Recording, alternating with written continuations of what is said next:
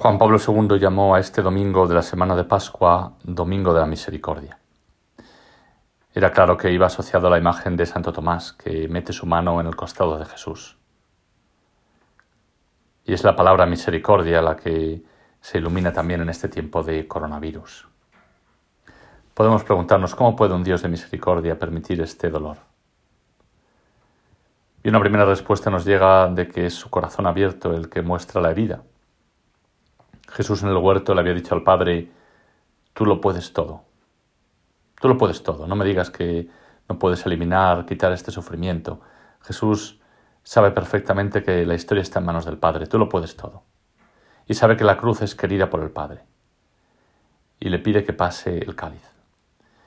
Sin embargo, completa su oración a lo largo de la noche del huerto diciendo, hágase tu voluntad.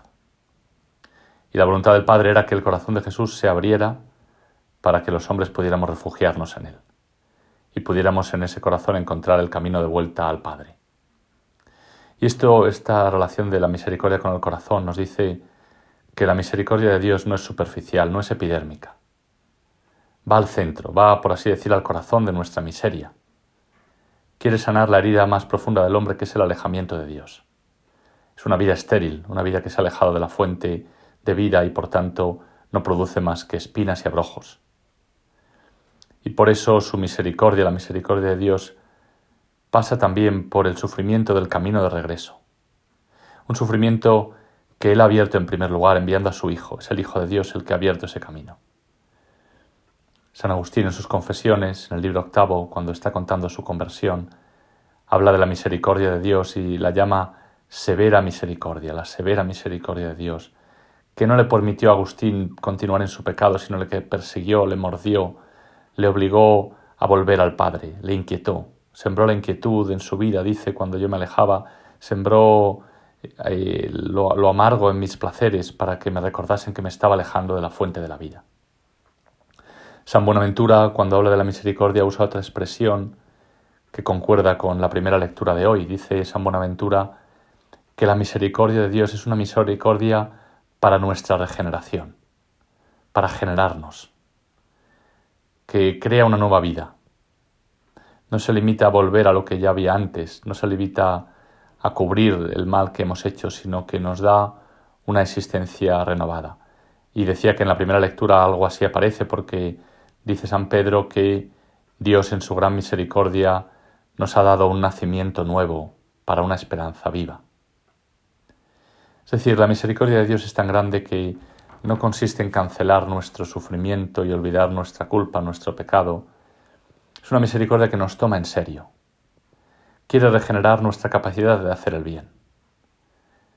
No nos dice esto sería solo tolerancia, si nos dijera eres tan miserable que entiendo que tú no puedes y por tanto pues no voy a tener en cuenta tus malas acciones, hago la vista gorda sino que Dios nos dice, al contrario, nos dice, eres mi hijo.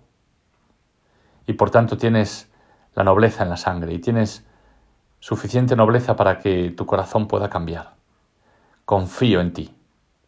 A partir de la entrega de mi hijo, tú puedes. Y por el don que yo te he dado, tú podrás hacer el bien. Esta es mi misericordia. Regenerar la alianza para que puedas hacer el bien. Santo Tomás de Aquino decía que Dios, por su parte, no pide que perdonemos nos pide, nos pide que perdonemos a los enemigos. Pero el mismo Dios, sin embargo, para, para perdonarnos, nos pide arrepentimiento. Y dice, dice Santo Tomás, entonces Dios tiene menos misericordia que nosotros. Nosotros perdonamos a, los que nos odian y Dios quiere que, que, se, que nos convirtamos para perdonarnos. Y decía Santo Tomás, no, no es así, al revés. Dios pide el arrepentimiento porque es Él el que tiene la fuerza para cambiar el corazón.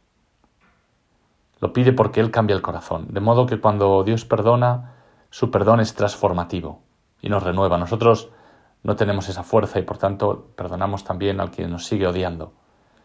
Pero Dios tiene la capacidad de cambiar el corazón y por tanto su misericordia es mucho más grande que la nuestra, porque puede provocar el cambio de corazón. Esta misericordia que regenera, la misericordia verdadera y profunda de Dios, no rehuye el sufrimiento, y por eso entendemos que también en este tiempo de coronavirus está obrando la misericordia de Dios, haciendo que todo se convierta en bueno para los que le aman. Tomás fue invitado a meter la mano en un corazón que se había abierto por nosotros y a poner su, su mano en la herida de los clavos, que es, podríamos decir, una invitación también a sufrir con Cristo, a llevar él mismo la herida en las manos y en el costado.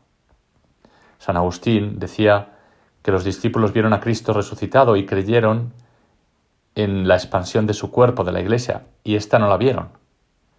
Vieron las heridas gloriosas de Cristo, pero no vieron las heridas gloriosas que los cristianos llevarían en sí gracias a Cristo y por Cristo.